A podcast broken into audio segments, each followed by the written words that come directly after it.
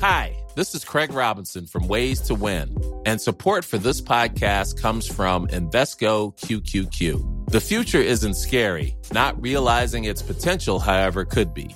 Just like on the recruiting trail, I've seen potential come in many forms as a coach. Learn more at Invesco.com slash QQQ. Let's rethink possibility. Invesco Distributors, Inc.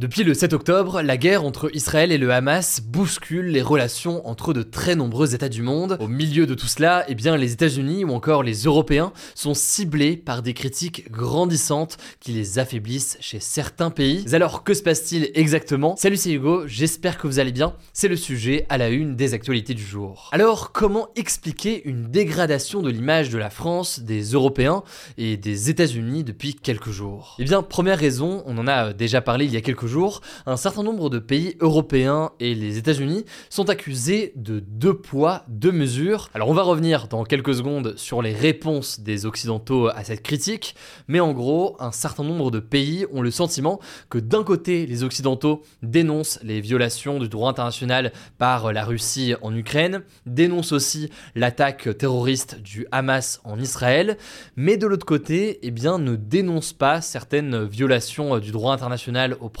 Que ce soit sur l'état de siège imposé par Israël sur Gaza, qui serait contraire au droit international, ou encore sur les nombreux civils tués depuis le début des bombardements israéliens sur Gaza, et qui inquiètent fortement l'Organisation des Nations Unies. Et là, en l'occurrence, ça a pu prendre différentes formes. D'abord, des critiques sur certaines déclarations de soutien inconditionnel à l'armée israélienne, ou encore eh bien, des appels à des trêves humanitaires plutôt que à des réels cessez-le-feu pour mettre fin au combat. Bref, tout cela a pu froisser un certain nombre de dirigeants et ce ressenti il est présent chez pas mal de pays arabes notamment. Au Liban, en Jordanie ou encore en Égypte, les critiques contre les dirigeants sont de plus en plus nombreuses. On accuse en gros hein, les Occidentaux de déshumaniser, je cite, les Palestiniens.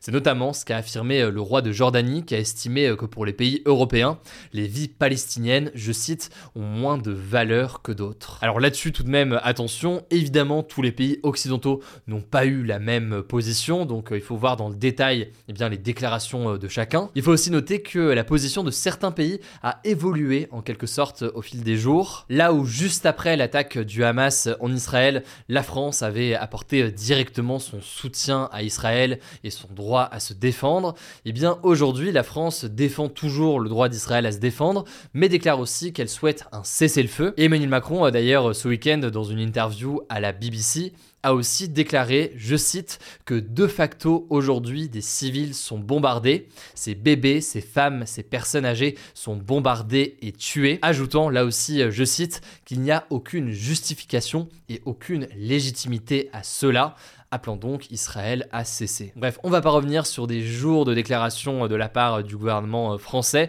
mais je vous mets des liens en description pour voir ces différentes prises de position et ces déclarations au fil des semaines. Ça c'est donc la première critique qui est adressée aux Occidentaux. La deuxième chose maintenant qu'on peut noter, c'est qu'il y a aussi des divisions importantes, y compris au sein des pays européens. Des divisions qui, euh, selon pas mal de spécialistes, peuvent potentiellement à terme menacer l'influence des pays européens. Alors sans rentrer dans les détails, l'Allemagne a globalement une position davantage pro-israélienne, le gouvernement espagnol a plutôt une sensibilité plus pro-palestinienne. Par ailleurs, à l'Assemblée générale de l'Organisation des Nations Unies, quatre pays membres de l'Union européenne, à savoir la Croatie, la Hongrie, l'Autriche et la République tchèque, ont voté contre une résolution qui appelait à un cessez-le-feu, alors que 8 ont voté pour et 15 se sont abstenus. Alors en soi, c'est pas étonnant, on sait qu'au sein de l'Union européenne, il y a des divisions, il y a eh bien des différences de regard, y compris sur des sujets internationaux, mais certains estiment que ces divisions pourraient à terme avoir un impact sur la crédibilité de l'Union européenne dans sa capacité à jouer un rôle dans la résolution de ces conflits. Là-dessus, je vous mets des liens en description, notamment un article du Monde très intéressant qui justement eh bien, essaie de se pencher sur le sujet. Bref, forcément, face à ces critiques grandissantes, certains pays prennent leur distance. C'est le cas par exemple de l'Arabie Saoudite. Il faut savoir que le pays avait entamé avant le 7 octobre euh, des discussions pour un accord de normalisation avec Israël. C'était un accord qui était poussé par les États-Unis. Et donc un accord de normalisation, l'objectif c'était que l'Arabie Saoudite reconnaisse diplomatiquement Israël. Là en l'occurrence, eh bien ça n'a pas été annulé, mais tout de même ça a été euh, suspendu on verra donc si ça reprend euh, bientôt ou pas. Par ailleurs, pendant longtemps, les pays occidentaux voulaient incarner en quelque sorte ce rôle de gendarme du monde. C'est surtout le cas, il faut le dire, des États-Unis, en tentant de jouer le rôle soit de médiateur dans les négociations, soit directement d'acteur dans d'autres cas, dans des conflits euh, régionaux. Mais ces derniers mois, eh bien, on peut voir que d'autres pays tentent de se positionner. C'est le cas par exemple de la Russie. La Russie est proche d'Israël, mais elle n'a pas officiellement condamné l'attaque meurtrière du Hamas en Israël il faut même noter que le Hamas a été reçu il y a quelques jours en Russie. Certains estiment que la Russie voudrait donc tenter de jouer un rôle de médiateur, donc d'intermédiaire de discussion entre Israéliens et Palestiniens. D'autres estiment que c'est surtout une façon pour la Russie de tenter de décrédibiliser l'Occident.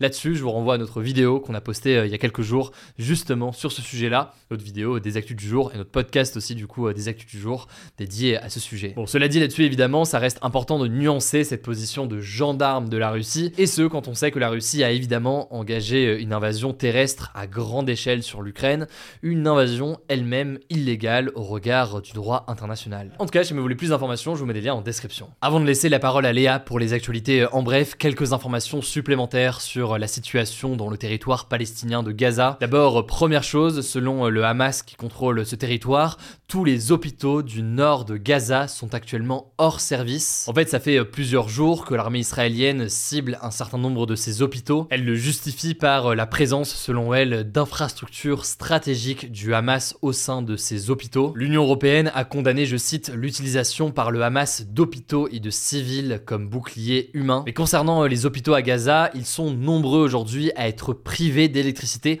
car il n'y a quasiment plus de carburant qui est nécessaire au fonctionnement des générateurs. Cette pénurie de carburant, elle est due au siège imposé par Israël sur Gaza. Et d'ailleurs là-dessus, l'Organisation des Nations Unies a prévenu ce lundi que les opérations humanitaires à Gaza cesseront sous 48 heures faute de carburant. Autrement dit, la situation est extrêmement critique pour la population sur place, avec un bilan qui s'alourdit chaque jour et surtout eh bien, un manque d'informations, notamment parce qu'il y a de moins en moins de journalistes présents euh, sur place pour couvrir euh, la situation. On vous tient au courant hein, évidemment euh, de ce qu'il en est. La deuxième information, c'est la suivante. Le Premier ministre israélien Benjamin Netanyahou a évoqué ce dimanche dans une interview aux médias américains NBC News la possibilité d'un accord visant à libérer des otages retenus par le Hamas dans la bande de Gaza. Alors il n'a pas donné plus de détails, en tout cas il faut savoir que près de 240 personnes, des Israéliens mais aussi des étrangers, sont toujours retenus en otage à Gaza. Je vous tiens au courant évidemment sur tous ces sujets absolument cruciaux. Je vous laisse avec Léa pour les actualités en bref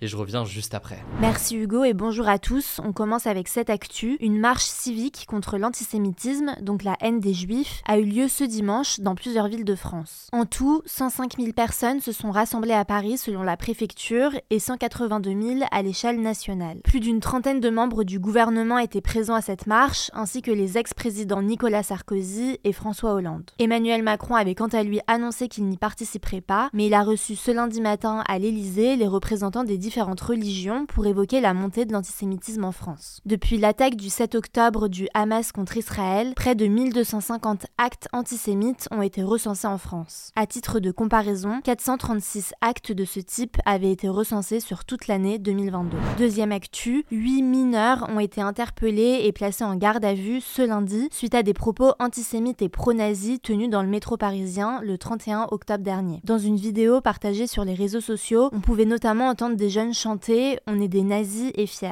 Alors ces jeunes, ils ont entre 11 et 16 ans et deux d'entre eux étaient déjà connus des services de police-justice selon TF1. Une enquête a été ouverte pour provocation à la haine raciale et apologie de crimes contre l'humanité. Troisième actu, plusieurs hommages aux victimes des attentats du 13 novembre d'Île-de-France ont lieu aujourd'hui à Paris, notamment dans la salle de concert du Bataclan, au Stade de France et dans les bars touchés par les attaques. Au total, 132 personnes ont été tuées et 400 autres ont été blessés lors de ces attentats il y a 8 ans. Quatrième actu, les établissements scolaires de 279 communes du Pas-de-Calais resteront fermés jusqu'à ce mardi face au risque d'intempéries et d'inondations. Il s'agit de crèches, d'écoles, de collèges et de lycées. Alors le département n'est plus en vigilance rouge crue, mais de nouvelles précipitations importantes sont attendues. Ce lundi, 7200 personnes étaient toujours privées d'eau potable dans le département et 700 foyers étaient toujours privés d'électricité. On vous tiendra au courant. Cinquième actu, un volcan en Islande menace d'entrer en éruption. Résultat, le gouvernement islandais a déclaré l'état d'urgence et a ordonné l'évacuation de la ville de Grindavik qui est située proche de la capitale Reykjavik. En fait, depuis une semaine, du magma, donc de la roche fondue, se déplace sous la terre et provoque de nombreux séismes. Rien que sur la journée de vendredi, plus de 800 séismes ont été observés autour du volcan. Ça a même provoqué une fissure de 15 km de long. Selon les spécialistes, ces événements pourraient être le signe d'une imminente éruption du volcan Fagra d'Alsfiak.